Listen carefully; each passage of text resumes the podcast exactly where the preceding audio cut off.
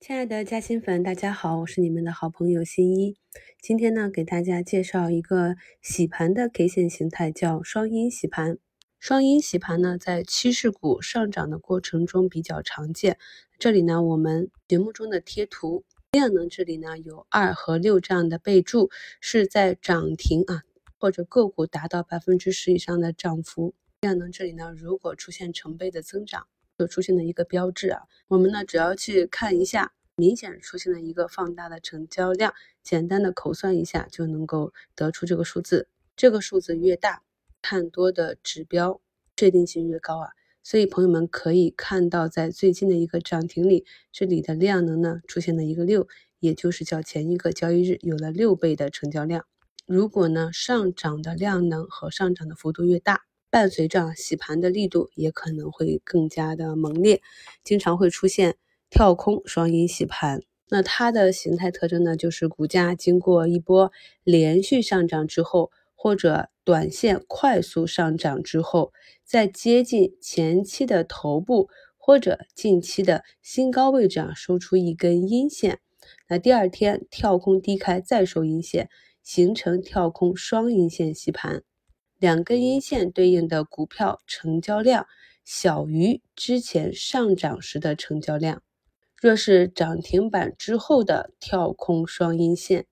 一般呢是啊，第二根的阴线啊比第一根阴线的量能萎缩的更加明显，也就是下跌的第二天，下跌的动能继续萎缩。啊，如果第三天股价上涨。并且把两根阴线的缺口回补，这表明啊，大概率的主力呢将要快速的进行拉升，所以呢，很多啊短线技术派看到第三天啊跳空高开啊越过跳空两根阴线，股价呢将有机会连续涨停，所以呢，技术派认为啊这个缺口回补可以作为建仓或者追涨加仓啊回补仓位的一个重要点位，所以呢，我们也可以看到。短线跟中长线的差异，中长线呢是追求啊成本越低越好，在整个的持股过程中啊，不断的做低持股成本，提高利润垫保护，来增强啊持股能力，以应对啊未来更大级别的震荡。